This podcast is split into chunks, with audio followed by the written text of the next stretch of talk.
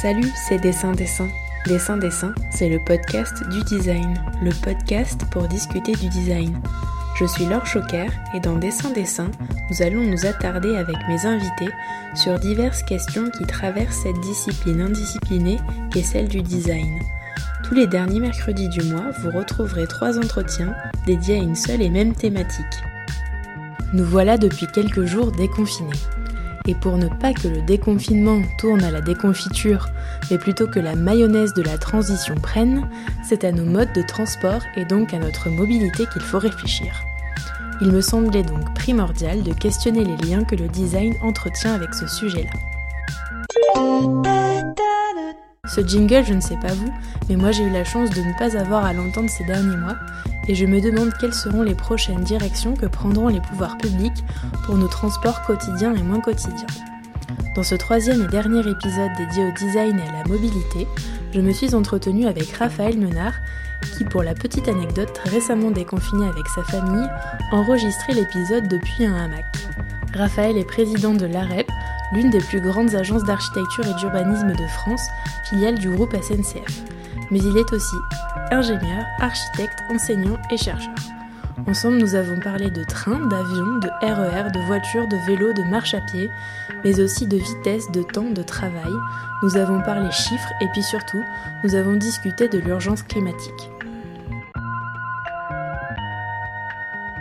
Bonjour Raphaël, vous êtes ingénieur et architecte. En 2003, vous avez fondé Elliott, une agence pluridisciplinaire d'architecture, de design et d'urbanisme. Puis vous avez été directeur de la prospective chez Aegis, une entreprise d'ingénierie en bâtiment et infrastructures de transport. Depuis décembre 2008, vous êtes président de l'AREP, une agence d'architecture interdisciplinaire filiale du groupe SNCF Gare et Connexion. Voilà donc pourquoi vous êtes aujourd'hui au micro de Dessin Dessin pour discuter de design et de mobilité. Alors avant toute chose, est-ce que vous pouvez nous en dire un peu plus sur la branche Gare et Connexion de la SNCF et le rôle de l'AREP vis-à-vis de cette entreprise? Oui, bonjour Laure. Bah, écoutez, ravi, euh, ravi d'être là avec vous et euh, d'avoir cet échange. Je suis très très content. Euh, et donc merci beaucoup aussi de, de cette préparation. on a, je pense, plein de points à, échanger ensemble. juste un tout petit élément de précision, c'est qu'en effet, dans mon dans, dans ma parcours professionnel, vous mentionnez à un moment que j'étais directeur de la prospective comme si c'était après Elliott, et en fait, il y a eu un moment, c'était en même temps. Voilà. Donc ça, c'était pour juste cette euh, toute petite correction. Euh, pour vous donner en effet euh, une description de ce que c'est Gare et Connexion. Gare et Connexion déjà c'est une, une, filiale du, groupe SNCF qui regroupe près de 5000 collaborateurs. Le but de Gare et Connexion, bah, c'est de s'occuper des 3030 gares qu'il y a en France. c'est de s'occuper des près de 10 millions de visiteurs qui passent, qui foulent par jour le parvis, les quais et euh, l'intérieur, euh, des gares. Et AREP est en effet une filiale de, de, Gare et Connexion. Et AREP existe depuis maintenant plus de, plus de 20 ans. Et alors AREP, en quelques mots, c'est une filiale qui euh, regroupe 1000 personnes. 1000 personnes en France et à l'international. Il y a à peu près, il y a un peu plus de 800 personnes qui sont en France, et puis on a 150 euh, personnes qui sont, euh, des collaborateurs d'AREP, qui sont à l'international, et plus particulièrement en Chine. Euh, on travaille beaucoup avec les chemins de fer chinois et on fait beaucoup, on les, aide beaucoup pour la conception et la réalisation euh, de gares notamment. Voilà.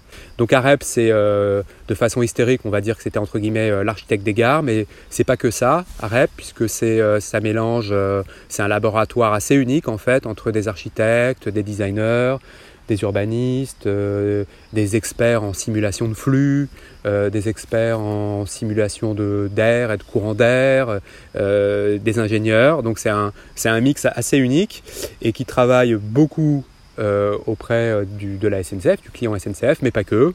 Et donc on est aussi, on va dire, une, une agence d'architecture entre guillemets normale ou un bureau d'études normal qui travaille pour des clients publics, privés en France et à l'international. Donc comme vous le rappeliez, moi j'ai rejoint euh, euh, cette, entreprise depuis maintenant un peu plus d'un an.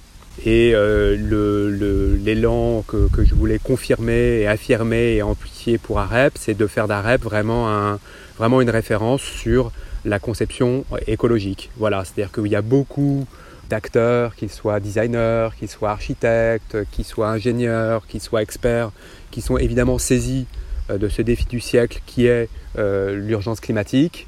Mais de fait, notre histoire publique, du rapport très étroit qu'on a avec les gares et pas que, euh, on se dit que, et je me suis dit qu'avec euh, cette, euh, la, nouvelle équipe d'AREP, de mettre vraiment un accent très très fort sur apporter des réponses et le faire à l'échelle d'une entreprise qui a une table conséquente, puisque AREP, c'est c'est une des agences d'architecture qui compte évidemment en France, puisque c'est la première, mais aussi à l'échelle mondiale. Voilà. Alors ça, effectivement, l'aspect écologique, on va y revenir très vite. Vous le disiez, AREP, c'est une agence qui existe depuis plus de 20 ans et je me demandais si elle avait toujours intégré des designers. Écoutez, euh, euh, très très tôt, hein, euh, les, les, sujets de mobilier et de signalétique sont des, sont des enjeux extrêmement importants dans l'univers des gares. Euh, être bien assis sur un siège pour patienter son train, euh, bien lire euh, un tableau des départs et des arrivées, bien se diriger dans une gare, de, une gare francilienne. C'est évidemment des sujets qui sont absolument essentiels pour le service aux voyageurs, pour leur sûreté, pour la sécurité et tout simplement pour le plaisir d'être, en gare. Donc très très tôt, quand euh, Arep, au début de son histoire, se concentrait euh, beaucoup, beaucoup sur les gares, euh, des équipes de design ont été présentes et, se, sont, et se sont montées. Donc c'est vrai qu'aujourd'hui, l'équipe de design chez Arep, c'est presque une cinquantaine de personnes. Donc c'est justement aussi une agence qui compte dans, l'écosystème français. Et, donc le design a toujours été très présent chez Arep. En juin 2016, il y a eu un nouvel élan de la part de la branche Gare et Connexion qui a été la mise en place du AREP Design Lab, un espace envisagé un peu comme un tiers-lieu de 600 mètres carrés dans le 13e arrondissement parisien, où vous le disiez, il y a une quarantaine, cinquantaine, c'est ça, de designers tout à fait, ouais. Qui travaillent en étroite collaboration avec d'autres corps de métier. L'objectif de ce laboratoire de design, c'est, je cite, de favoriser la compréhension des nouveaux usages à l'ère numérique, d'anticiper les besoins et de questionner les espaces publics des gares afin d'optimiser leur évolution. Toujours sur votre site, il est écrit que l'AREP concentre ses savoir-faire autour des espaces de la mobilité et développe des solutions créatives et robustes pour l'urbanisme résilient, les architectures bas carbone et le design écologique. Le moment est donc venu de vous poser la question rituelle de dessin-dessin qui est est-ce que selon vous le design est définissable? Si oui, quelle est sa définition et sinon pourquoi? Sur le mot design, déjà, vous avez une émission qui s'appelle Dessin-Dessin. Hein. Donc, euh, temps en temps, on dit que la traduction française de design, c'est dessin et c'est le dessin EIN. Donc ça, c'est, je pense que c'est, peut-être l'origine de votre, de, votre rituel. Euh, moi, je serais tenté de qualifier design comme une forme de d'éthologie de, de, l'objet, c'est-à-dire euh, euh, d'appliquer à la fois l'observation, la description et, les outils à la fois scientifiques et créatifs qu'ont les scientifiques vis-à-vis de, du règne animal et euh, de l'appliquer aux objets et d'analyser les interactions des objets avec, les humains et puis même peut-être plus globalement euh, avec le vivant. Euh, le design pour moi aussi c'est vraiment c'est comment installer du merveilleux dans l'usage aussi et, c'est un mot qui est parfois qui est un peu trop étroitement associé à l'idée voilà une, ah, cette chaise elle est design ou euh, tel objet est design. Donc il peut y avoir quand même toute petite coloration un peu euh, de l'ordre du gadget, de l'ordre de l'inutile, de l'ordre euh, du luxe indécent. Et je trouve qu'au contraire, c'est, le design est vraiment l'inverse de tout ça. Voilà. Moi, avant d'être ingénieur, puis d'être aussi architecte, je me suis euh, tôt beaucoup intéressé au design. En particulier, comme pas mal de petits garçons, voilà, j'étais vraiment passionné d'automobile. Et pendant très longtemps, en fait, quand j'étais jeune, je voulais faire du design automobile. Et donc, je fais un peu lien avec euh, cette interview que j'avais euh, beaucoup, beaucoup aimé de, Roger Talon, qui disait qu'en fait, aujourd'hui, le design automobile, c'était plus vraiment du design et que c'était venu du stylisme. Parce que euh, voilà, on, ajoutait des, comment dire, des frivolités sur, sur des objets quand même qui étaient très convenus et qu'il n'y avait pas de remise en cause de ce que devait être euh, intrinsèquement euh, l'objet automobile. Et donc pour lui, il ne fallait pas parler de euh, design, automobile, mais plutôt de stylisme. Voilà. Donc je, suis, absolument en raccord moi avec ces définitions et de donner finalement toute l'essence de l'utilité au mot design. Et donc pour paraphraser en effet ce que vous citiez pour AREP, c'est vraiment c'est de remettre vraiment la question de l'usage et de l'utilité au cœur euh, du, je vais tenter de dire du méta-projet du design et vraiment d'arriver à, fabriquer du merveilleux à travers cet usage. Voilà. Effectivement, vous citez Roger Talon, hein, qui est un des pionniers euh, du design français, notamment dans les transports, qui a marqué euh, l'histoire du design avec une période qui s'appelle la période Streamline, qui était euh, venu des États-Unis. Donc je laisse nos auditeurs et nos auditrices se renseigner sur tout ça si ça les intéresse. Et je me demandais aussi ce que vous entendiez plus précisément par design écologique, si vous voulez bien compléter votre phrase peut-être, parce que vous parlez de design pour les humains mais aussi pour les non-humains. Est-ce que ça tend vers ça? Ouais, ouais, tout à fait. Une très belle référence qui est aussi quelqu'un disparu, qui est Thierry Casazian, qui avait écrit ce, livre au début des années 2000, je crois, qui était Il y aura l'âge des choses légères, qui était tout au moins dans sa partie théorique, un livre très très intéressant justement sur la relation que, du design au, à la diversité des enjeux écologiques. Alors chez Areb d'ailleurs, de, de, depuis que j'en ai pris les commandes, on, s'est aussi euh, récapitulé finalement peut-être cinq thèmes majeurs en fait sur redéfinir qu'est-ce que c'est la question écologique et quel impact ça doit avoir vis-à-vis la façon de réfléchir à l'architecture, à l'urbanisme, mais aussi évidemment au design.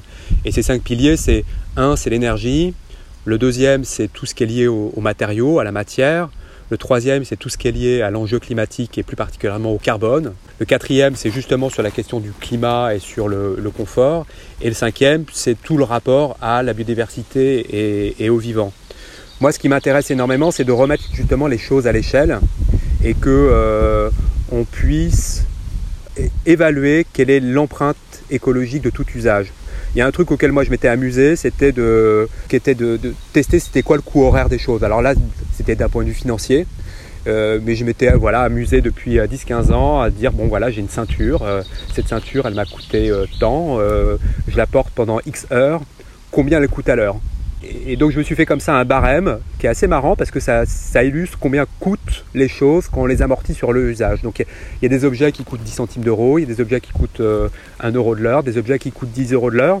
Et, cet impact-là, qui est là traduit de façon, euh, de façon monétaire et façon financière, on pourrait évidemment les traduire d'un point de vue écologique. C'est-à-dire, je produis une chaise, cette chaise, elle a coûté tant en termes d'émissions de CO2. Quand je la rapporte à la réalité de son usage, d'une certaine façon, comment ça s'amortit, combien coûte euh, cet objet à l'heure euh, d'un point de vue écologique. Donc moi, ça c'est vraiment un thème qui me passionne et qui est euh, un sujet à la fois pour moi d'enseignement et, de recherche. Clairement, côté à l'échelle du mobilier, si je récapitule non pas sur les cinq points, mais pour investiguer certains d'entre eux, les équipes d'AREP ont travaillé par exemple sur des questions de mobilier chauffant, bah, c'est intéressant de se dire en fait voilà c'est quoi quelle doit être la dépense d'énergie minimale et optimale pour faire en sorte que très localement, euh, quelqu'un qui patiente en car soit bien. C'est quoi la bonne valeur, qui soit, ni, qui soit pas, pas, trop importante? C'est quoi la bonne échelle en fait? Euh, Sur la question de la matière, c'est de réfléchir, c'est quoi justement du design et du mobilier qui est beaucoup plus massivement en biosourcé, en, en, ou en géosourcé? Voilà, comment on fait un design qui entre guillemets est plus, végétarien? C'est quoi aussi le mobilier en réemploi? Et ça, euh, les équipes d'AREP ont retravaillé dessus pour faire des, assises dans les espaces publics qui utilisent euh, du, béton recyclé. Et puis un troisième thème, là c'est un thème qui est aussi un peu connexe à ce que, euh, j'évoquais sur le mobilier chauffant, mais ça ça a été plutôt l'objet d'une exploration personnelle avec, un copain designer qui est en Sébastien Lagrange. C'est qu'on a travaillé aussi sur le mobilier et le climat et euh, de réfléchir à comment le mobilier pouvait participer aussi à améliorer le confort thermique. Donc euh, avec Jean-Sébastien, ça fait maintenant 5-6 euh, ans qu'on a, a travaillé sur une table climatique, une table qui, qui intègre des matériaux à changeant de phase et qui permet d'amortir et d'adoucir le climat par exemple dans une salle de réunion d'un bureau. Voilà. Donc je pense qu'il y, a, vraiment un territoire, et je sais qu'il y a beaucoup de, collègues designers qui travaillent là-dessus, mais encore un champ gigantesque à explorer. Oui, effectivement, vous parlez du mobilier que vous avez appelé ZEF pour Zero Emission Furniture. Euh, j'invite euh, ceux, et celles qui nous écoutent à aller voir plus précisément. Et puis aussi cette question du temps hein, qu'on va aborder euh, plus après dans l'interview. Dans une vidéo à usage interne que vous m'avez envoyée pour la préparer, vous m'avez envoyé une, une, vidéo qui est nommée Power of Train en hommage au Power of Ten des IMSS. Le lien est en description de l'épisode. Et il est dit dans cette vidéo Si à chacune des 3000 gares du réseau SNCF en France était associée une ferme solaire d'environ 3 hectares, le groupe ferroviaire équilibrerait sa consommation électrique. Ou bien encore, si 50% du réseau, donc 32 km, était équipé de panneaux photovoltaïques, le groupe serait autosuffisant. Alors comme dit l'adage avec des si on met Paris en bouteille, cette vidéo décrit ces objectifs-là comme les souhaitant être opérationnels d'ici 2030. 10 ans ça passe vite, est-ce que c'est réaliste Et qu'est-ce qui est mis concrètement en œuvre dès aujourd'hui pour les rendre réalisables ces objectifs-là? Ouais, euh, merci pour le clin d'œil en effet, parce que c'est vrai que je suis dans, mon petit panthéon euh, personnel et dans mon, musée euh, imaginaire, j'ai évidemment les IMS qui est vraiment euh, qui ont des produits, des objets et des réflexions absolument incroyables. Hein. Moi, vraiment, Power of Ten, la première fois que je l'ai vu, ça, a vraiment changé ma vie. Hein. Donc, euh, ce Google Earth avant l'heure et cette façon justement de zoomer et dézoomer et, euh, de remettre l'homme d'une certaine façon au point milieu des, des, grandes échelles de l'univers. sur la question, sur ce clin d'œil au IMSS, moi je voulais faire aussi un clin d'œil justement au groupe SNCF. Euh, la SNCF, en effet, c'est en plus que des 3000 gares, c'est évidemment c'est des trains, mais c'est aussi c'est des lignes, et donc c'est euh, une, emprise foncière euh, qui, est, considérable. Hein. C'est une sorte de mantille, vous voyez, c'est une espèce de dentelle comme ça qui est, posée sur, sur toute la géographie nationale. Et quand on regarde la surface qui est couverte, c'est juste colossal, quoi. C'est plus de 100 000 hectares et que ces 100 000 hectares, ils sont dans plein d'endroits où, voilà, un, à côté de voie, bah, c'est quand même un endroit où euh, il n'y a pas forcément de, compétition spatiale. C'est pas un endroit où euh, juste à côté de la voie, vous avez forcément à cultiver du blé. Et donc, ça peut être un peu tous ces endroits qui sont des délaissés qui sont aujourd'hui des endroits qui produisent pas, qui produisent euh, produisent pas de tomates, qui produisent pas de biomasse, mais surtout qui pourraient vraiment produire de l'énergie. Et, c'est vrai que euh, sur les, énergies renouvelables, les énergies renouvelables ont jamais été autant, autant compétitives. Quoi. Donc euh, il y a encore 10-15 ans, vous pouvez dire que c'était vraiment une, une ambition euh, qui coûtait cher et qui était euh, voilà, pour, pour euh, les plus ardents défenseurs de, de, de, de la transition écologique, mais c'était un coût d'investissement qui était important. Aujourd'hui, c'est vraiment devenu un panneau photovoltaïque, c'est vraiment devenu une commodité et c'est vraiment c'est le prix d'un bardage. Quoi. Donc il faut vraiment plus se poser la question quant au fait d'en mettre ou pas. Quoi. Donc c'était un clin d'œil pour, pour ouvrir, je dirais presque, des nouvelles lignes stratégiques pour la SNCF mon propos aussi, c'était de, aussi de se rappeler que euh, le fait que l'humanité devienne un jour 100% renouvelable, c'était clairement quelque chose qui était accessible. Voilà. Aujourd'hui, si vous prenez la totalité de l'humanité et, les près de 8 milliards d'êtres humains, euh, quand on regarde la consommation totale euh, d'énergie du monde, bah, si on compare cette quantité d'énergie à l'énergie solaire qui est reçue sur la surface du globe, le chiffre qui fait frémir, c'est qu'il faudrait qu'on convertisse que 0,02% de cette énergie, donc 0,02% de l'énergie solaire, pour qu'on soit 100% renouvelable. Et c'est encore, c'est une consommation d'énergie d'une humanité qui fait encore pas trop gaffe à la façon dont elle consomme de l'énergie. Là, euh, lors notre, notre interview a lieu euh, euh, dans un moment de, de post-confinement, à ce moment justement où un peu la mobilité s'est suspendue, s'est arrêtée. Et donc on voit que l'effet que ça a sur la consommation de pétrole, et donc euh, l'humanité consomme un peu moins d'énergie là depuis 2-3 mois là. Euh, donc on sait qu'il y a plein plein de gisements pour qu'on consomme beaucoup moins d'énergie. Et donc quand je vous parle de 0,02%, c'est encore une humanité qui n'a pas fait, euh, on va dire déjà, tout son petit travail de sobriété et d'efficacité. C'est vraiment un truc super accessible. Il faut aussi se rappeler qu'il y a 200 ans, euh, avant que euh, quelques humains commencent à se dire tiens on va substituer euh, la biomasse et la force animale à la force humaine, on va la remplacer par du charbon et puis on va y ajouter du gaz et puis du pétrole, bah, l'humanité elle, elle a elle est 100% renouvelable depuis la nuit des temps quoi. En effet, la différence, c'est que nos, nos, hyper aïeux, ils tournaient à la photosynthèse, et puis ça et là, vous aviez des moulins à eau, des moulins à vent. En 1800, il y avait, euh, euh, peut-être 7 à 8 fois moins d'humains. Euh, la consommation énergétique de chaque humain, elle était 10 fois plus faible. Donc, c'est sûr qu'en en, l'espace de 200 ans, on a presque centuplé notre consommation d'énergie. Mais notre grand paysage planétaire, euh, il nous appartient de le rendre productif, quoi, de rendre productif pour du vivant et pour, euh, mieux manger et produire de la belle biomasse. mais aussi tous les délaissés bah, de, chasser et de récolter de l'énergie.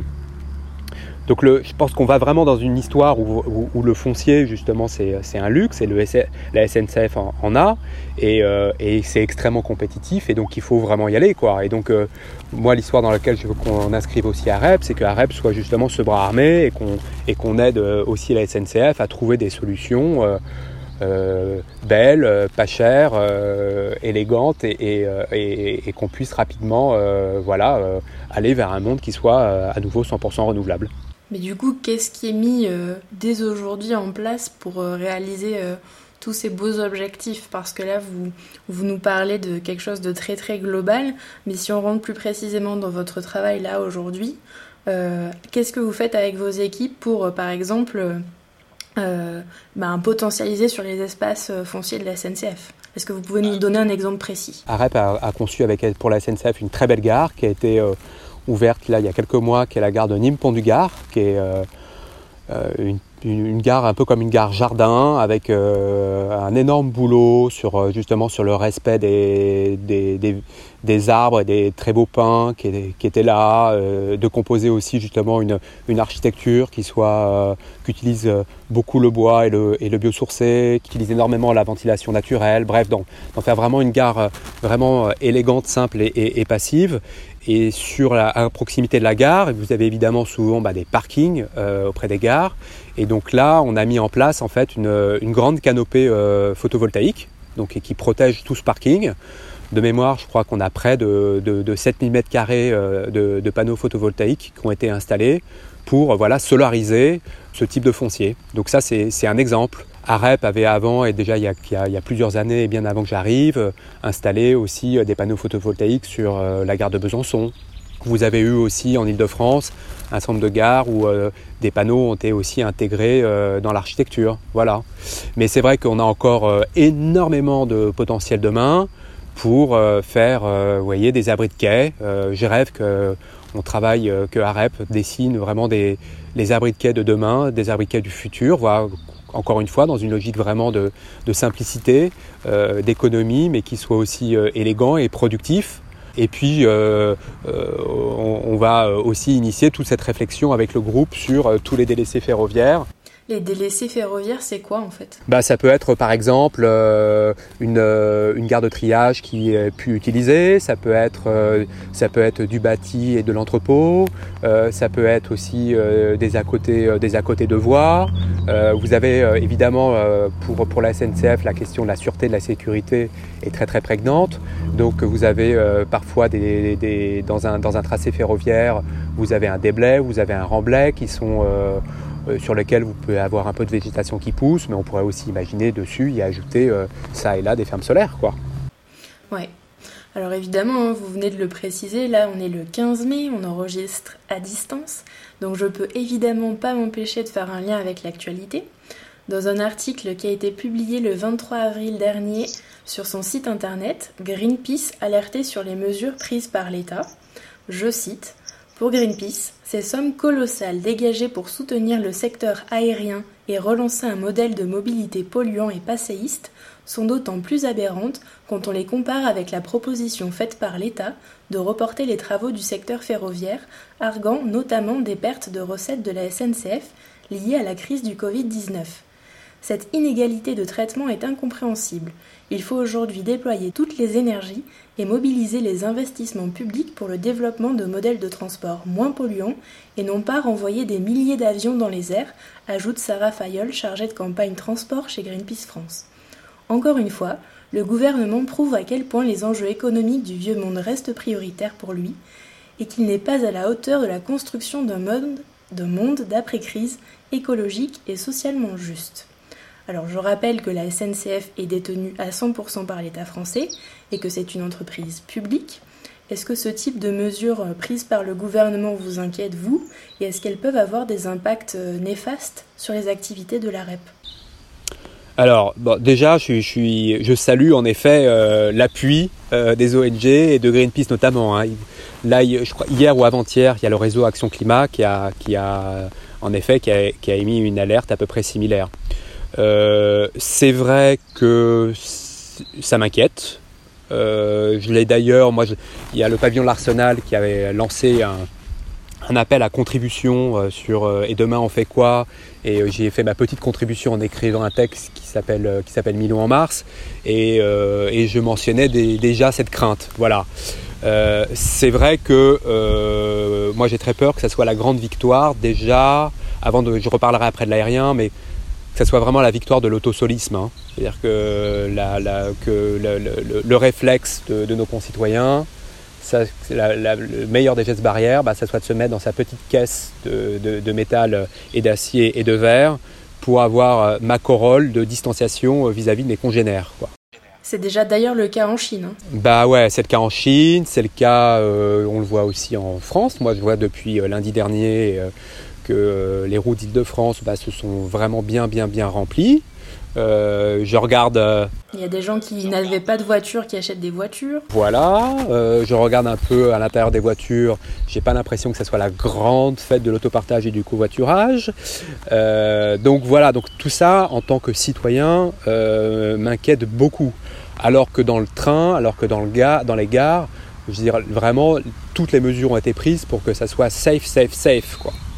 Ce qui m'inquiète un peu par contre, c'est qu'on voit que les, il y a des lignes qui sont peu utilisées, mais d'autres qui le sont beaucoup, dont des lignes euh, euh, pour des, populations qui n'ont pas trop le choix que de prendre les transports en commun. Et donc j'ai peur que cette crise soit aussi un révélateur et un catalyseur des inégalités sociales. Et que, ça, et que la fracture des mobilités s'aggrave avec cette crise. Donc ça, je suis en effet extrêmement inquiet là-dessus. Côté aérien, c'est vrai que moi, côté aérien, Bon, euh, Air France, c'est un, joyau, c'est de l'histoire nationale. Donc, euh, qu'on cherche à l'aider, qu'on cherche à l'aider, je crois que c'est quand même une boîte qui bouge pour en effet essayer de faire mieux par rapport à ses compétiteurs sur les questions écologiques. Donc euh, il y a parfois le contre-argument qui est de dire bah, si Air France s'effondre, à la place, ça sera des low-costers qui viendront. Bon, euh, mais c'est vrai que 7 milliards, et quand je regarde les engagements qui ont été pris par Air France pour diminuer son empreinte carbone, j'ai pas pu m'empêcher de faire un tout petit calcul, de voir que l'engagement qui a été pris, qui était de réduire de 50% les émissions domestiques euh, d'ici 2024, j'ai estimé que ça pouvait faire de l'ordre de 10 millions de tonnes de CO2 euh, non émises. 7 milliards par rapport à 10 millions, ça fait 700 euros la tonne. Bon, donc euh, je pense qu'on est vraiment dans une situation où certes on va faire de la relance, mais il faut vraiment mettre la relance dans les endroits où euh, le coût de la tonne carbone évitée est la moins chère possible. C'est vraiment ça qu'il faut viser, quoi. Et c'est vrai qu'il ne faudrait surtout pas que ça soit la grande victoire de l'ancien monde, quoi. Et donc, euh, donc très bien, aidons sans doute un peu Air France, mais c'est vrai que je suis un fervent ferrovipate, qu'il faut absolument investir dans le futur et le futur, euh, c'est euh, la, mobilité, la mobilité collective notamment, c'est le vélo, euh, c'est les mobilités décarbonées, et c'est elle vraiment qu'il faut massivement favoriser. Alors quant au fait, à votre question qui était est-ce que quel impact ça a pour, pour AREP Écoutez, je dirais de prime abord non, parce que vous voyez, AREP a beaucoup aidé justement Garé Connexion sur la signalétique. Euh, les équipes se sont mis en, super charrette pour dessiner tout ça et mettre en, place euh, euh, toute, une, grammaire pour nos, usages en gare qui marche super bien, qui a d'ailleurs été pris d'ailleurs comme photo dans un article du New York Times. Donc c'est un, vrai sujet de fierté collective ça.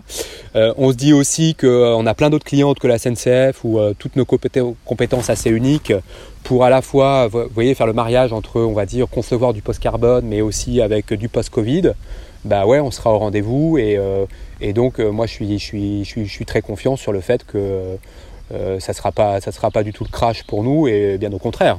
je suis très soucieux aussi du fait que AREP soit, d'une certaine façon, une sorte de laboratoire une sorte d'incubateur pour euh, échanger bah voilà, avec d'autres designers, avec euh, d'autres architectes, euh, aider peut-être les plus petits, les plus jeunes et les plus talentueux. Je parlais d'impact néfaste sur les activités de l'AREP, mais ça, voilà, moi je vois que c'est surtout des, boosters.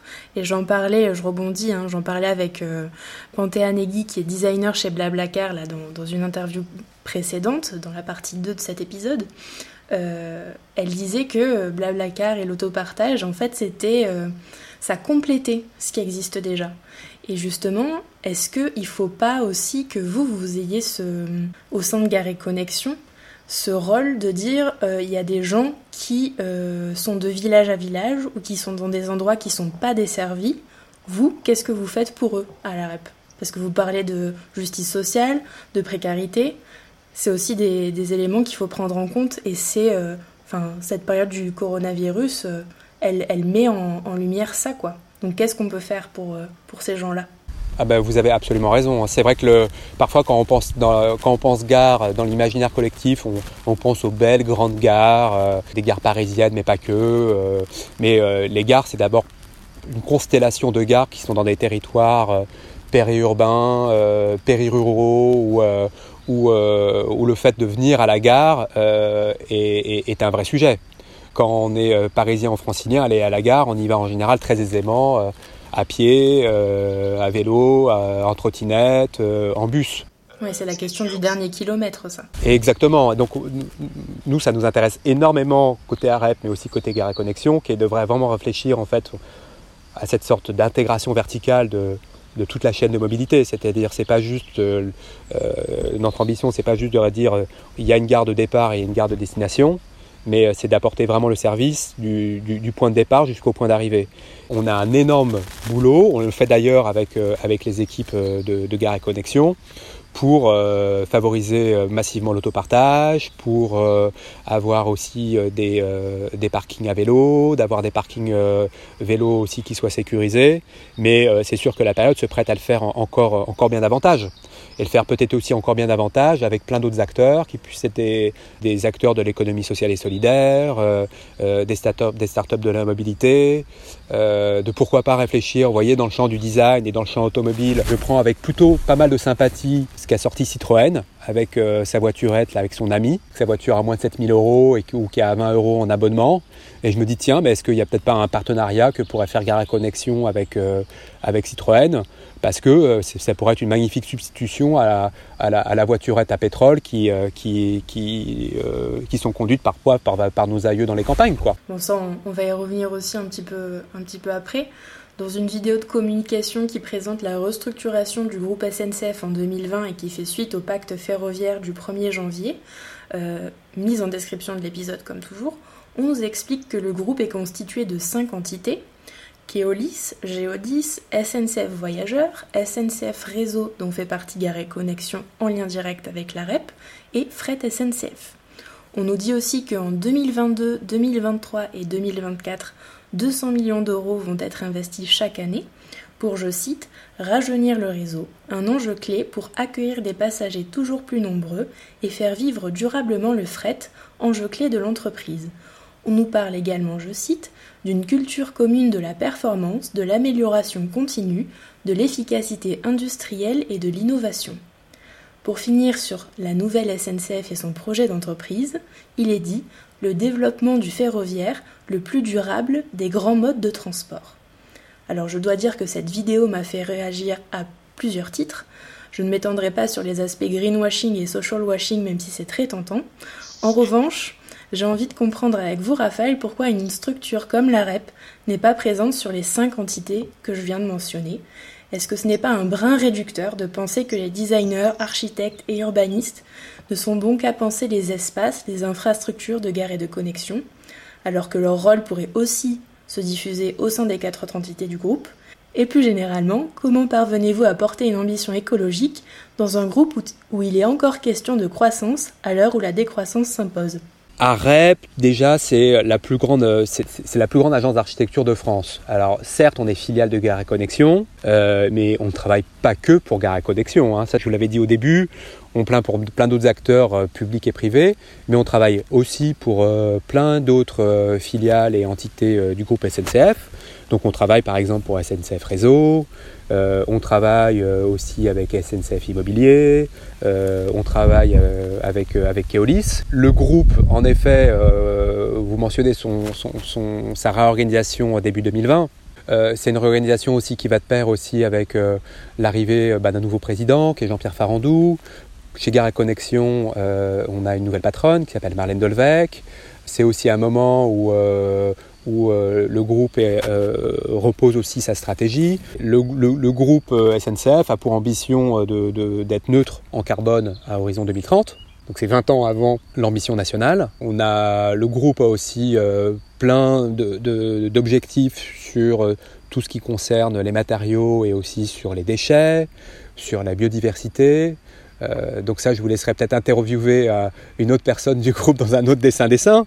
Mais euh, pour, aussi pour répondre à votre, à votre petit clin d'œil ou à votre petite pique sur la question de la croissance, le groupe SNCF, il a surtout besoin de croître sur on va dire, sur, sur la part modale des, des, mobilités décarbonées. Alors là, je suis un peu jargonneux. Le train, c'est 10% hein, des, des, mobilités voyageurs. Dans un contexte où, euh, si le, marché global de la mobilité décroît, ce pourcentage-là peut encore beaucoup, beaucoup grandir. Vous voyez?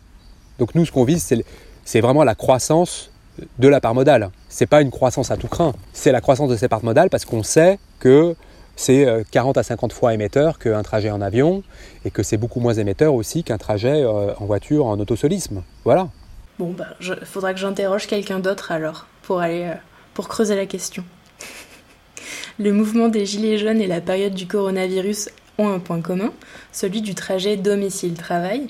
Et comme l'indique Jean-Marc Jancovici et Alain Grandjean euh, lors de leur audition à l'Assemblée nationale en 2016 sur l'offre automobile française, c'est une vidéo que j'ai aussi mis en lien de l'épisode, un tiers des déplacements motorisants en France sont des déplacements domicile-travail. Dans la vidéo Ne vois-tu rien venir de la série Data Gueule sur YouTube en 2016, on apprend aussi que entre 1970 et 2014, les autoroutes françaises sont passées de 1542 km à 11 560, soit 2,7% du territoire français dédié au transport, 15 000 km, et que les transports sont la deuxième dépense des ménages après l'habitation, mais devant l'alimentation avec 5 000 euros de frais par an. Dans un article de 2012 appelé Don Draper, la voiture et le climat, vous, Raphaël, écrivez Gardons à l'esprit que la fameuse trame de 1,35 m, référence dimensionnelle des bureaux actuels, est issue du calepin de notre stationnement automobile. Alors, avec tous ces éléments, je me demande dans quelle mesure les transports influencent le travail et le travail influence les transports, mais surtout façonnent nos espaces de vie. Maintenant, c'est plutôt à l'architecte et aux chercheurs que vous êtes que je m'adresse. Tout d'abord, à quoi vont ressembler nos habitats de demain avec l'essor du télétravail Et ensuite, comment pourrons-nous rendre les transports plus, plus confortables et moins anxiogènes pour les personnes qui doivent continuer à les utiliser?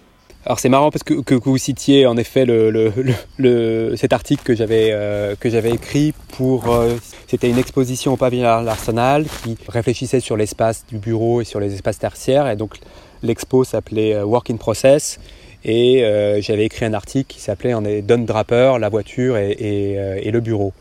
Et donc j'avais fait un, petit, un petit dessin euh, qui euh, mettait un peu sur le même, euh, même niveau. D'un côté, l'emprise d'une place de parking automobile, qui fait 2,70 m de large et qui fait 5,50 m de profondeur, et avec la dimension justement typique d'un bureau encloisonné. Et qu'en fait, l'un est, vraiment le miroir de l'autre, et que la fameuse trame de 1,35, donc et le fameux 2,70 divisé par 2, bah ça c'est rien d'autre que euh, euh, la trame du parking euh, d'un souterrain d'un bureau ou l'entraxe entre place de parking c'est 2,70 m, donc ça veut dire que la trame des poteaux bah, c'est un multiple de 2,70 et donc finalement même si Corbu avait sorti son modulor, on n'a pas du tout suivi cette trame là. Hein. Moi je trouve que donc ça je le prenais vraiment comme une sorte d'avatar, comme l'un des symptômes de vraiment cette espèce de, de, doux poison qu'est l'automobile qui s'infiltre partout et, euh, et, qui dimensionne notre monde, quoi, qui, qui, qui, l'a mis à l'échelle, euh, qui a mis des, qui l'a à la fois mis à, des proportions et qui a défini des tailles. Là. Vous rappeliez aussi, parce que je n'avais pas ce chiffre en tête, qui était que euh, l'emprise des autoroutes c'était 15 000 km c'est juste dingue, quoi. Je veux dire, c'est, la, la, la, la, surface du territoire métropolitain, c'est 551 000 km. Voilà, donc 15 000 par rapport à 551, c'est quand même pas rien. Je vous disais tout à l'heure que toute la SNCF, les gares, les voies, etc., euh, c'est un peu plus de 100 000 hectares. Euh, si je me trompe pas trop dans ma conversion, ça doit faire 1000 km. Ça représente que le 15e euh, des autoroutes, quoi. Donc c'est un, un, truc de fou. fou. Mm. Surtout que c'est un chiffre qui date de 2016, donc euh, d'ici là, Ah ouais. ça a déjà augmenté encore. D'ici là, il s'est passé des choses. Je crois qu'aussi, côté ville de Paris, ils avaient aussi euh, euh, évalué quelle était euh, la, la place et l'emprise de la voirie au sol. Et il faudra peut-être vérifier ce chiffre, mais je, crois que c'était de l'ordre de 50%. C'est-à-dire qu'il y a 50% du plan masse qui est dédié à la voiture. Dédié à la voiture qui est, quand bien même vous utilisez cet objet pour vos déplacements quotidiens, euh, vous êtes absolument quelqu'un de très malheureux si vous y passez 5% de, votre, durée par jour. Quoi. Donc c'est quand même un objet très très peu utilisé et qui pourtant occupe une, emprise maximale dans, l'espace public. Quoi. Donc c'est vrai que je trouve que toute cette période euh, là liée au choc, euh, au choc du Covid, par rapport à ce que moi j'appelle le pic de mobilité, qui était aussi dans l'article Milou en mai, c'est que ça peut avoir ça d'intéressant, qui est vraiment d'engager cette posture de, démobilité, cette idée que, en effet, euh, de, regagner de l'espace sur des endroits qui étaient dédiés finalement à de la surmobilité ou, euh, à une, mobilité indécente. Et que là-dessus, il y a, plein, plein, plein, plein de, de- d'expérimentations, de tests à faire sur, euh, sur ce qu'on appelle de l'urbanisme tactique. Voyez, je, reprends mon histoire de la place de parking et de l'espace de bureau. Bah, peut-être que les personnes qui nous écoutent, il y en a qui sont euh, dans leur euh, chambre de bonne de 9 mètres carrés euh, dans une zone urbaine dense, qu'au pied de, leur immeuble, il y a des voitures qui stagnent. Bah, on enlève une voiture et on peut se dire à la place, c'est un- c'est une pièce de bureau à la place. quoi. Quand vous prenez la, surface d'emprise résidentielle par français, elle est très variable, hein, selon qu'on soit dans de l'habitat individuel ou qu'on soit justement très tassé euh, dans de l'habitat collectif et, et surtout dans des endroits où le foncier est cher. Donc ça peut se balader de, de, de, de- de 40-50 mètres carrés par individu, mais ça peut aller jusqu'à euh, 10 ou à 15. Mais vous prenez justement, vous prenez par exemple Paris, Paris intramuros, je crois que euh, la statistique c'est que euh, l'emprise du logis par personne, c'est-à-dire que vous êtes à 4, euh, vous habitez à 4 dans 80 mètres carrés, bah, c'est 20 mètres carrés par personne. Je crois que la moyenne elle doit être à peu près à 25 mètres carrés. Prenez 25 mètres carrés dans un tissu où en général le nombre moyen d'étages c'est 4-5 niveaux, ça veut dire que d'une certaine façon, la place que vous prenez au sol, bah, c'est c'est- c'est 25 ou 20 divisé par 5, c'est 4 à 5 mètres carrés, pris au sol. Euh, si on prend en situation de confinement, c'est 4 à 5 mètres carrés sur lequel vous étiez tout le temps, et vous le comparez juste avec la voiture qui est garée en bas, qui n'a servi à rien pendant tout ce temps-là, qui elle prenait 10 mètres carrés. Donc on- moi je trouve qu'on on marche sur la tête, quoi. Et donc on, a, euh, je pense qu'on a, des, on a des, ordres de grandeur, mais qui sont absolument pas les bons dans le rapport à la façon de se mouvoir. C'est-à-dire c'est-à-dire que il y a le- le design, l'architecture, on fait énormément de boulot justement sur la question de l'écologie pour réfléchir comment on construit avec des bâtiments qui soient plus, plus efficaces énergétiquement. Mais euh, dans l'univers du transport, c'est le Moyen Âge, quoi. C'est-à-dire que euh, on nous fait croire à une sorte d'hyper-modernité qui est celle du SUV, qui est celle du tank électrique qui fait 2 tonnes, euh, et on est à côté de la plaque. On est à côté de la plaque pour, encore une fois, rapporter vraiment à l'échelle de l'usage. Et donc de faire des objets qui, s'ils doivent prendre non pas 10 mètres carrés, peut-être qu'ils doivent en prendre 5, et surtout, ils doivent être massivement partagés. C'est-à-dire que il y a une voiture demain, ou euh, ce qui s'appelle voiture, euh, peut-être d'ailleurs qu'elle change de nom pour vraiment qu'on comprenne que c'est un autre objet, que c'est un autre usage. Euh, c'est un truc qui n'arrête pas de tourner, quoi, qu'on qu'on se passe de main à main en fait. C'est aberrant que d'acheter un objet qui passe 95%, plus de 95% de son temps en étant immobile et de voir l'emprise physique qu'il a. C'est un truc de fou. Et même lorsqu'il est mobile, c'est super inefficace. C'est-à-dire que ça prend, euh, pas 10 mètres carrés parce que plus, parce que les voitures elles peuvent pas être touche-touche. Quand vous comparez ça à du vélo, comparez ça à du bus, comparez ça à du RER, c'est juste aberrant en termes de- d'inefficacité de la densité de transport. Surtout que justement, on va s'en servir normalement de moins en moins de ces transports. Là, on le voit bien, euh, tout le monde télétravaille, donc travaille depuis chez soi. Et ça, ça va aussi modifier euh, nos habitudes de mobilité et nos habitudes de, oui, de se mouvoir dans les espaces sur lesquels on est le plus fréquemment. Ce que vous avez dit. hein. Il y a aussi tout un nouvel imaginaire à créer sur, euh, bah, le train, sur le train nuit peut-être, sur, euh, euh, sur du train qui va pas vite et qui devient aussi une salle de réunion. Donc il y a vraiment, je veux dire, tout un, territoire encore une fois merveilleux à créer autour de mobilité à la fois raisonnée, plus douce, plus lente, qui font qu'on a encore le plaisir du paysage, aussi la nécessité de se, déplacer, de se mouvoir parce que on veut aller voir sa famille, on veut changer d'air, etc. mais il faut vraiment qu'on le fasse avec, avec de, nouveaux, nouveaux objets. Et ça, je voudrais vraiment côté AREP, et euh, on, travaille là-dessus, qu'on travaille là-dessus, sur, euh, pas que sur le train, peut-être euh, justement, bah, peut-être sur l'automobile de demain, sur, sur le vélo, sur le tricycle, dire, sur plein plein de choses qui sont vraiment, encore une fois, à redessiner. Oui, et puis il n'y a pas que les utilisateurs qui vont s'aérer ou aller euh, prendre le train pour euh, découvrir d'autres paysages ou pour partir en vacances. Il y a aussi ceux et celles qui les utilisent tous les jours. Et en ce moment particulièrement, c'est très anxiogène comme environnement. Donc c'est primordial de réfléchir à, ce type de sujet-là. Quoi. Ça me fait penser aussi à un, autre sujet qui peut être un sujet là pour le coup de transformation presque sociale, qui est un sujet sur lequel la REP aime bien travailler, qui est le sujet des chronotopies. Euh, vous savez que très souvent quand même le transport est quand même quelque chose qui est très dimensionné, on va dire, sur le pic. Voyez, c'est-à-dire que toute la, société est synchronisée avec euh, les départs au travail, qui est lui-même lié un peu euh, aux horaires des écoles, etc. Et, je pense qu'on va vraiment vers une transformation de ça. On va vers une transformation de façon déjà dans le rapport au télétravail, évidemment aussi, je pense, par rapport au lieu d'enseignement, peut-être aussi par rapport aux écoles, et que peut-être que la société va organiser différemment son rapport au temps. Et donc, si on va un peu vers une sorte de désynchronisation, comme si la société était organisée au plein de, plein de petits fuseaux horaires un peu décalés, euh, ça permettrait, vous voyez, tout ce qui peut être un peu justement anxiogène et que, quand on voit les, on pense un peu aux, personnes qui sont obligées parce qu'ils sont soignants, parce qu'ils euh, sont éboueurs ou qu'elles travaillent sur des chantiers, à prendre un RER et euh, dans des situations où la distanciation physique est un peu compliquée, bah, si la société bougeait pour que, les horaires de travail se décalent un petit peu, et ben, tout ça, ça adoucirait beaucoup aussi. Bon après, euh, c'est vrai que ces personnes-là, euh, c'est des gens qui de toute façon ont des horaires euh, qui sont pas forcément calés sur les horaires de la plus grosse partie des gens qui travaillent, qui font du 9h-18h quoi. Quand on est soignant, on peut travailler de nuit, quand on est en chantier, on commence très tôt, on finit plus tôt. Donc c'est vrai que c'est vraiment des, des questions liées au, au temps, c'est parfait parce que vous faites les transitions à ma place le temps et l'énergie qui sont euh, des, des, questions cruciales pour la mobilité. Et l'énergie, c'est un sujet qui vous préoccupe beaucoup. Et d'ailleurs, en 2017, vous avez donné une conférence à des CM2 qui s'appelait L'énergie et le climat en quelques mots. Alors je me demandais dans quel contexte vous aviez fait cette intervention et quelle réception elle a eu auprès des élèves. En fait, c'était euh, l'instituteur de mon fils qui demandait s'il y avait des parents qui voulaient faire des, interventions, voilà, de façon ouverte et libre. Et euh, bah, moi, j'en ai fait plusieurs. Et euh, déjà, je trouve que c'est très très bien comme ça que, nos instituteurs, nos profs fassent aussi appel aux parents et pas que pour, échanger, dialoguer et, que, et que les enfants s'ouvrent au monde.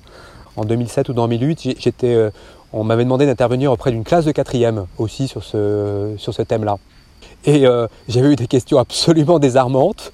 Et, en même temps, je trouve qu'à chaque fois, c'est presque pédagogiquement les situations les plus compliquées en fait. Et donc euh, pour moi, c'était euh, qui suis enseignant, qui aime bien transmettre, qui aime bien d'une certaine façon, c'est plutôt entre guillemets assez facile que d'échanger avec un, étudiant en design, étudiant en archi, un étudiant en ingé, etc. Mais d'arriver à faire comprendre des notions qui, voilà, qui sont, voyez, qui sont pas directement palpables, comme, euh, comme euh, l'énergie, euh, c'est quoi le rapport entre l'énergie et, les carburants, par exemple, c'est quoi la pollution, mais c'est quoi le CO2, qui est à la fois une, pollution mais qui fait pas mal aux poumons, mais qui en même temps est super embêtante pour le climat.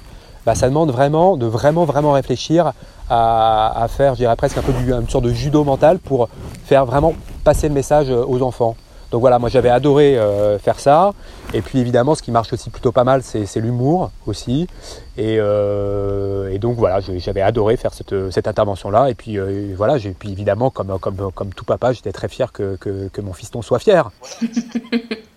Mais c'est vrai que l'éducation, c'est quelque chose de très important pour vous. Vous êtes enseignant d'ailleurs de quel, de quel secteur, enfin de quelle matière, si on peut dire ça comme ça?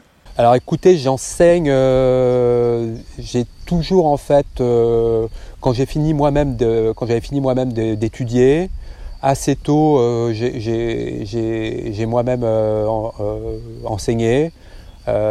pour le faire un peu de tête, hein, j'ai enseigné un peu au début en école d'ingénieur ou sur des sujets dynamiques des structures. Assez tôt, pendant presque dix ans, j'ai participé à un workshop d'une semaine, un intensif qui s'appelait les ateliers design et qui était organisé par l'école des ponts, euh, l'école d'architecture de Marne-la-Vallée et puis qui associait aussi, si je me souviens bien, euh, le Strat Collège. Et donc c'était un peu de marier euh, justement ces, trois profils académiques et de les faire travailler ensemble sur, un, sur une expérimentation. C'était vraiment des semaines absolument incroyables où que mon camarade Mauricio Brocato, on les avait fait travailler par exemple euh, sur des petites cheminées solaires un moment. Donc c'était un moment vraiment génial où on, inventait ensemble avec les étudiants. De façon plus pérenne et durable, en fait, j'ai surtout enseigné euh, à, l'école d'architecture de Marne pour un troisième cycle qui s'appelle architecture post-carbone et donc est une formation qui est ouverte euh, bah, aux étudiants diplômés en architecture mais pas que, aussi aux designers, aux urbanistes, aux paysagistes, aux ingénieurs. et donc une formation qui dure, qui dure un an, qui est un peu une sorte d'accélérateur et de booster sur les questions écologiques pour celles et ceux euh, qui sortent de l'école ou pas que. Hein. ça peut être aussi des personnes qui veulent faire une pause dans leur euh, parcours pro et, de passer une année. Et donc il y a six mois très intensifs en fait où euh, justement sur les enjeux d'énergie, de climat, de carbone, de biodiversité, de matière, on fabrique tout un, tout un, corpus académique. On a des, études qui sont commandées par des tiers extérieurs et donc c'est un peu une forme d'agence virtuelle où on fait travailler euh, les étudiants sur, sur des commandes. Six mois après, les étudiants vont en vont en agence, vont dans un, labo de recherche pour faire, euh, pour faire euh, conclure cette formation par ce stage et par, euh, par un mémoire. Donc ça c'est c'est POCA, ça s'appelle POCA. D'ailleurs, je fais une petite page de pub parce que les, les inscriptions sont ouvertes. Donc ruez-vous pour vous inscrire. Bah, je mettrai le lien dans la description de l'épisode. Bah super, merci beaucoup Laure. Et puis qu'est-ce que j'ai fait d'autre? Et puis il y a une année aussi en 2015-2016, des profs invités à l'école d'archi de, de, à l'EPFL à Lausanne. Et donc ça, c'était euh, génial aussi parce qu'il y avait tous les moyens aussi, le PFL. Et donc c'est deux merveilleux semestres que, j'ai fait là-bas, à faire plancher aussi les étudiants sur euh, des questions euh, justement prospectives, qui à chaque fois les invitent à justement un peu anticiper le futur, à faire vraiment un, exercice presque de, récit presque littéraire ou cinématographique pour imaginer ce que sera demain et, de réfléchir au design qui va avec. Alors vous venez de répondre à la question que je voulais vous poser, hein, plus ou moins, parce que sur votre site internet, vous vous prenez à rêver de la fondation d'une école dédiée aux transitions dont l'énergie, le climat, la matière, la démographie et le numérique seraient les piliers. Et je me demandais si vous pensiez pas euh, plutôt au contraire que d'imaginer une école dédiée, la chose à mettre en place, ce serait un enseignement diffus qui devrait être donné dans toutes les écoles et ce de, dès le plus jeune âge. Donc là, vous me dites que vous avez enseigné euh, diverses euh, matières dans diverses écoles, donc ça répond à une partie de la question. Et puis euh, tout à l'heure, vous me disiez que voilà, vous, vous étiez face à des questions désarmantes devant des salles de quatrième, donc il y a vraiment des manques à combler, quoi. Ah non, mais vous avez absolument raison, Laure. Hein. Euh, évidemment, il faut massifier, il faut faire le plus jeune âge. Étant euh, papa de, deux enfants qui ont, 10 et 13 ans, j'ai un peu suivi les enseignements qu'ils avaient reçus sur cette question-là. Et, c'est quand même pauvre, voyez C'est-à-dire que ça devrait être presque entre guillemets presque la, matière principale à enseigner. Donc il faut absolument massifier et changer tout le corpus de l'éducation nationale. Et donc pour prendre le sujet à la racine, euh, là où il y a vraiment une accélération à faire, c'est pour dans l'école de l'école, quoi. C'est-à-dire que ce qu'il faut, ce faut euh, revisiter, c'est ce qui s'appelait, je crois, les UFM, qui maintenant s'appellent les écoles du professorat de l'éducation. C'est ça, c'est les SP, ouais. Il faut essayer les SP, pour apprendre aux instituts et aux profs qu'ils soient vraiment à l'aise avec ces notions-là, et pour qu'ils commencent euh, dès la maternelle supérieure, quoi. Et, que, et d'inventer tout le programme qui va avec. Après, euh, vous faites référence en effet au, sujet de la grande école. Le sujet de la grande école, c'est que moi je suis passé par là et je trouve que les grandes écoles, euh, j'ai appris beaucoup de choses dans la grande école parce que c'est vraiment euh, des conditions absolument luxueuses pour apprendre. C'est-à-dire que vous avez des profs absolument incroyables, vous avez des conditions absolument formidables. Et donc pour apprendre les sciences, c'est juste génial. Mais c'est vrai que vous prenez Polytechnique, vous prenez les ponts, vous prenez les mines, vous prenez HEC, vous prenez toutes ces écoles-là. Ben en fait, ce sont des filles des révolutions industrielles. C'est-à-dire qu'à un moment, il y a à, l'orée, à la fin du 18e, début du 19e, on s'est dit tiens, tiens, tiens, le monde est un peu en train de changer, euh, on est en train de passer d'un artisanat à la mise en, à la mise en place de l'industrie, tiens, on commence justement à faire des mines, ah bah tiens, il faut qu'on forme quand même une élite là-dessus. Ben, en fait, on est exactement à une même époque, c'est-à-dire qu'on est en train de se rendre compte que euh, cette, cette page-là, il faut vite la tourner. Il faut vite, on est justement dans une phase où il faut euh, créer en fait une nouvelle transition. Sauf que quand vous prenez les enseignements justement des écoles que je viens de préciter, alors les unes et les autres, elles, ont hein, des masters ou elles ont des enseignements un peu ciblés.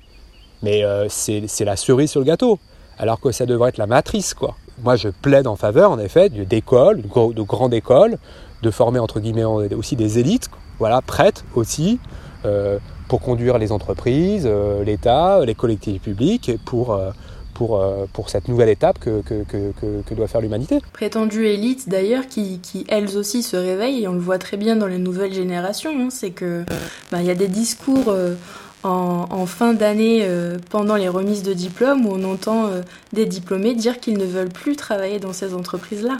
Complètement, complètement. Et des étudiants aussi dans ces écoles-là qui trouvent que c'est faible et que c'est pas tout à fait à la hauteur des défis du siècle, quoi. Donc là, on est vraiment dans un truc d'inertie culturelle, euh, un peu aussi de génération un peu euh, d'avant, un peu aussi euh, de chasse gardée, parce que voilà, quand on s'appelle les grands corps d'État, etc., et ben se dire que bah non, laissez-nous, c'est nous qui sommes là, on ne se change pas comme ça, et c'est sûr qu'il faut, il faut aussi transformer tout ça. Je pense que d'ailleurs le, plus grand des défis hein, par rapport à la transition, il avant toute chose, il est culturel, quoi. C'est certain. En juin 2019, dans une vidéo pour l'Obs, vous déclarez qu'il faut passer à un mode plus lent de mobilité, ces préoccupations ont été magistralement mises en exergue par le penseur autrichien Ivan Illich. Dans Énergie et équité signé en 1973, il écrit, je cite, Le transport motorisé s'est assuré le monopole des déplacements et il a figé la mobilité personnelle. On pourrait contrôler les formes d'urbanisation si la structuration de l'espace était liée à l'aptitude des hommes à s'y déplacer.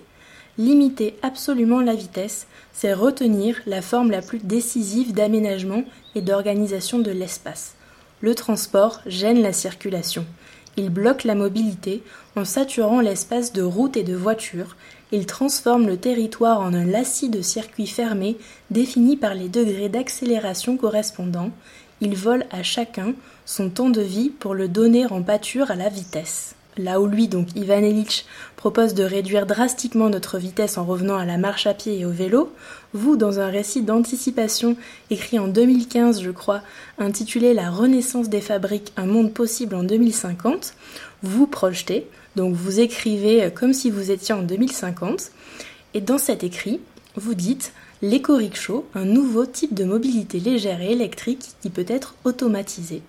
L'éco-rickshaw, c'est un véhicule qui sort tout droit de votre imagination et dont vous dites qu'il aurait pu être euh, inventé en 2019 par un Indien. Vous projetez aussi, on connaît également les vertus du transport fluvial en termes écologiques, d'autant que les péniches sont dorénavant toutes mues par l'énergie solaire. La navigation à faible vitesse réclame de fait assez peu de puissance. Donc tout ça, c'est toujours euh, comme si on était en 2050. Et puis vous mentionnez dans les premières pages l'apparition d'une grande pandémie qui serait apparue en 2033 et qui, je cite, marque le début de la décroissance urbaine et le début d'une planification réfléchie de la map monde des densités, orchestrée sous l'égide de l'UN Density. Alors ben, la pandémie elle est là, arrivée avec 13 ans d'avance sur votre pronostic, est-ce que vous pensez qu'elle puisse en effet être un déclencheur dans nos manières de nous déplacer? Et est-ce qu'il est concevable de penser radicalement à des modalités de transport issues uniquement de l'énergie humaine comme le voulait Illich?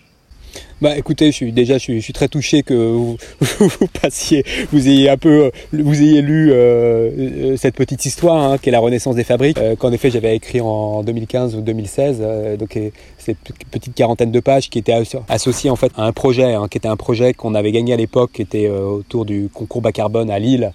Euh, et donc on avait euh, réinventé ce que pouvait être justement une petite usine euh, au, cœur de l'île. Et du coup, pour, pour, pour d'une certaine façon contextualiser ce, projet, je m'étais amusé justement à l'embarquer dans un récit un peu plus, un peu plus, un peu, un peu plus général et dire que, quelle avait été l'histoire du monde entre maintenant et, et, et, et 2050. Sur le, quand, quand, on a commencé à, à prendre le tsunami du Covid, c'est vrai que à un moment je me suis rappelé, je me dit ah mais tiens c'est marrant dans ce dans ce texte j'avais écrit un truc comme ça sur la grande pandémie donc je l'avais rouvert, je l'ai rouvert et en effet j'ai vu que je l'avais pronostiqué pour 2033 donc ça arrive un peu plus tôt. Alors je crois que dans mon récit la, grande pandémie en fait elle fait vraiment mal, hein. elle fait plus mal que bon Covid, on croise les doigts. Hein. Oui, parce que là j'ai choisi j'ai choisi des morceaux, mais euh, dans ces morceaux, euh, j'oublie totalement les révoltes sociales. Ouais, ouais, ouais. Donc il y a des révoltes sociales et puis la pandémie en termes de diminution de, de, nombre d'humains sur Terre, elle fait un peu plus mal. Néanmoins, je pense qu'en effet, ça, ça questionne beaucoup, beaucoup de choses par rapport à, à nos usages de mobilité. Vous, vous citiez en effet juste titre en effet euh, ce penseur génial qui est Ivan Illich. Ivan Illich euh, avec Jean-Pierre Dupuis, vous savez, c'est lui qui a théorisé aussi, une, euh, je trouve quand même un truc qui est absolument génial, qui est ce qu'on appelle la, la, la, vitesse généralisée. Vous, vous, savez ce que c'est, Laure, la vitesse généralisée? Ben moi je le sais pas et je pense que nos auditeurs et nos auditrices non plus, donc allez-y. Ça fait un tout petit peu écho avec le début de, de l'interview où je parlais en fait un peu de la, de la, du, du coût horaire des choses, vous voyez? Et Ivan Illich, il dit la chose suivante, il dit, bon voilà, euh, vous avez, euh, alors peut-être que je caricature, il hein, faudra peut-être relire un peu dans le texte, hein. vous avez une voiture, bon, vous pouvez brancher votre ordinateur de bord et puis vous regardez quelle a été votre vitesse moyenne sur l'année. Bon, donc cette vitesse moyenne, évidemment, c'est le rapport entre la distance que vous allez avoir parcourue dans l'année et puis le temps où vous serez assis dans votre automobile je sais pas, je vais peut-être dire une bêtise, mais peut-être que si euh, vous êtes euh, un grand utilisateur de la 86, euh, que vous êtes un peu pris dans les bouchons, que vous êtes dans votre Renault Clio, peut-être que votre vitesse moyenne annuelle, c'est peut-être 25 km, 25 km heure. Bon. Et Ivan Illich, il dit la chose suivante, il dit bon bah très bien, donc chaque année vous faites, vous êtes à vitesse moyenne de 25 km heure, la distance parcourue par an, c'est peut-être, je sais pas, c'est 10 000 km. Euh, donc vous avez passé euh, X heures et donc c'est ça qui fait 25 euh, 000 heures. Mais est-ce que vous avez vraiment intégré dedans en fait tout le temps nécessaire à pouvoir avoir ce service de mobilité? C'est-à-dire qu'une voiture, c'est pas que on est assis dedans, c'est aussi le temps où on n'est pas dedans, par exemple pour être à la station-service, pour lui ronfler les pneus, le temps où on passe chez Feu Vert pour lui racheter des essuie-glaces, et puis c'est aussi évidemment tout le temps où je travaille pour pouvoir m'acheter la voiture et le temps où je travaille pour me pouvoir me payer le carburant que je mets dans la voiture. Et donc à l'époque, et donc ça c'est dans les années 70-80, Illich et Dupuis avaient fait ce calcul-là, et puis ils en étaient arrivés en fait que la vitesse moyenne, et donc ce qu'ils appelaient la vitesse généralisée, c'est-à-dire de dire ok je prends ma distance annuelle, mais je, compte non seulement pas le temps où je suis dedans, mais j'y ajoute tous les temps euh, secondaires qui sont liés à l'obtention de ce service de mobilité pour faire cette distance, cette, distance annuelle, ben en fait la vitesse était 6 ou 7 km/h.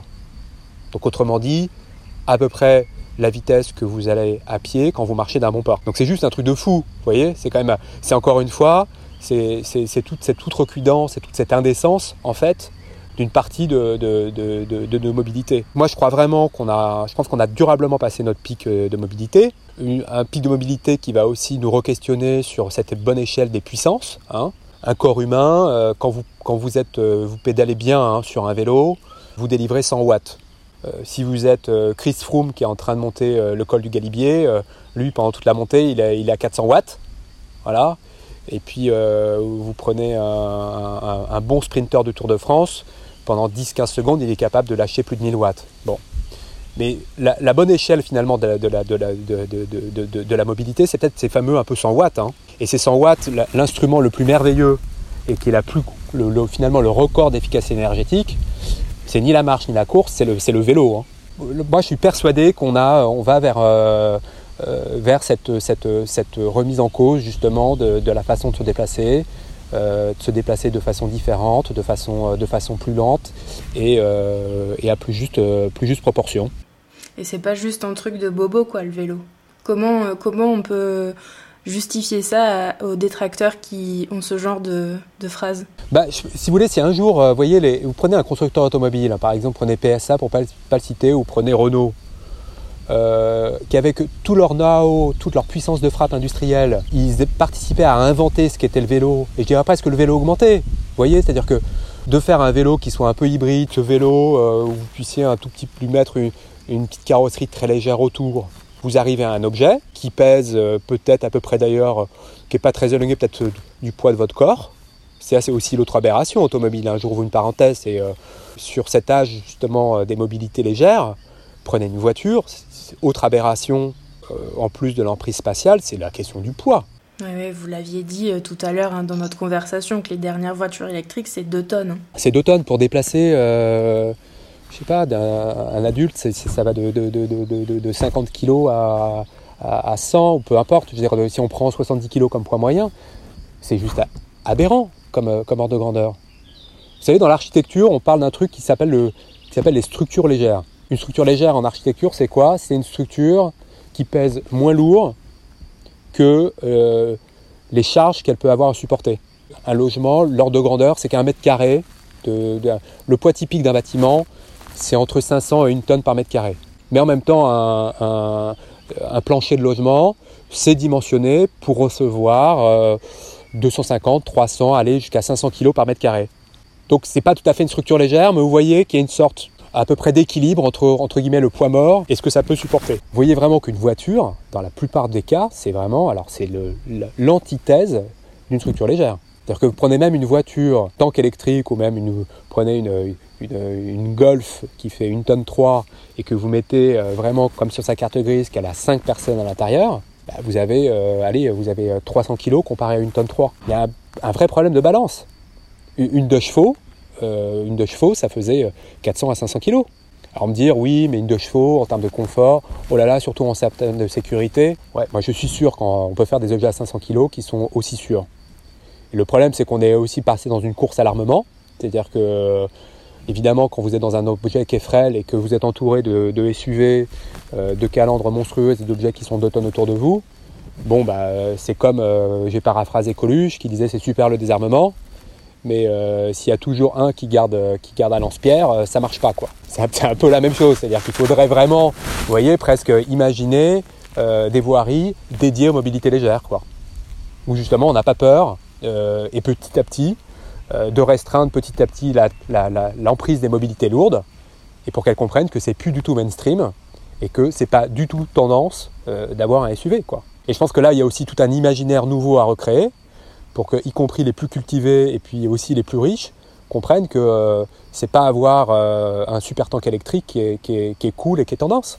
Et ça, ce serait vraiment bien que euh, justement que les, les, les, grands industriels proposent des, des, objets nouveaux et se disent pas tiens on écoute un peu ce que, ce que, ce que nous dit le moment ah le moment j'entends que le sentiment de sûreté ça c'est vachement bien que ou ce que le marketing murmure aux oreilles. Et moi, je suis persuadé que c'est des prises de risque qui, vont, qui seront couronnées de succès. Parce que c'est ce que tout le monde attend. Voilà. Et donc, euh, quand, quand, quand, je vois, quand je vois Citroën, vous voyez, qui sort son ami, et il y a des trucs là, il y a des graines intéressantes, quoi. Ben, merci beaucoup, Raphaël. On, je pense que c'est une bonne, une bonne chose de, de, finir sur la prise de risque. Pour, euh, pour cet entretien, on aurait pu encore discuter des heures. je pense, parce que c'est vraiment très très large ce sujet de la mobilité. Euh, ça, ça amène plein de questionnements autour d'autres sujets, donc ça, ça, veut vraiment dire que c'est quelque chose de central. Euh, et j'espère que nos auditeurs et nos auditrices euh, pourront continuer le dialogue. Bah écoutez, avec plaisir Laure. Et puis pas de problème aussi pour en faire, pour faire un deuxième épisode quand vous voulez. La prise de risque et l'humour, c'est ce que je retiens de cet échange riche avec Raphaël. Encore un épisode qui, je l'espère, aura pu faire émerger des réflexions. On comprend bien la pluridisciplinarité du design à l'écoute de ces différents constats. N'hésitez pas à ouvrir le débat en glissant des commentaires et des étoiles sur SoundCloud, Spotify, Deezer et Apple Podcast. Vous pouvez toujours suivre Dessin Dessin sur Instagram et aussi vous abonner à la newsletter en envoyant un mot à bonjour@dessindessin.com. N'oubliez pas non plus que toutes les références abordées dans l'épisode se trouvent dans la description de celui-ci. Retrouvons-nous dans un mois si vous le voulez bien pour une prochaine thématique.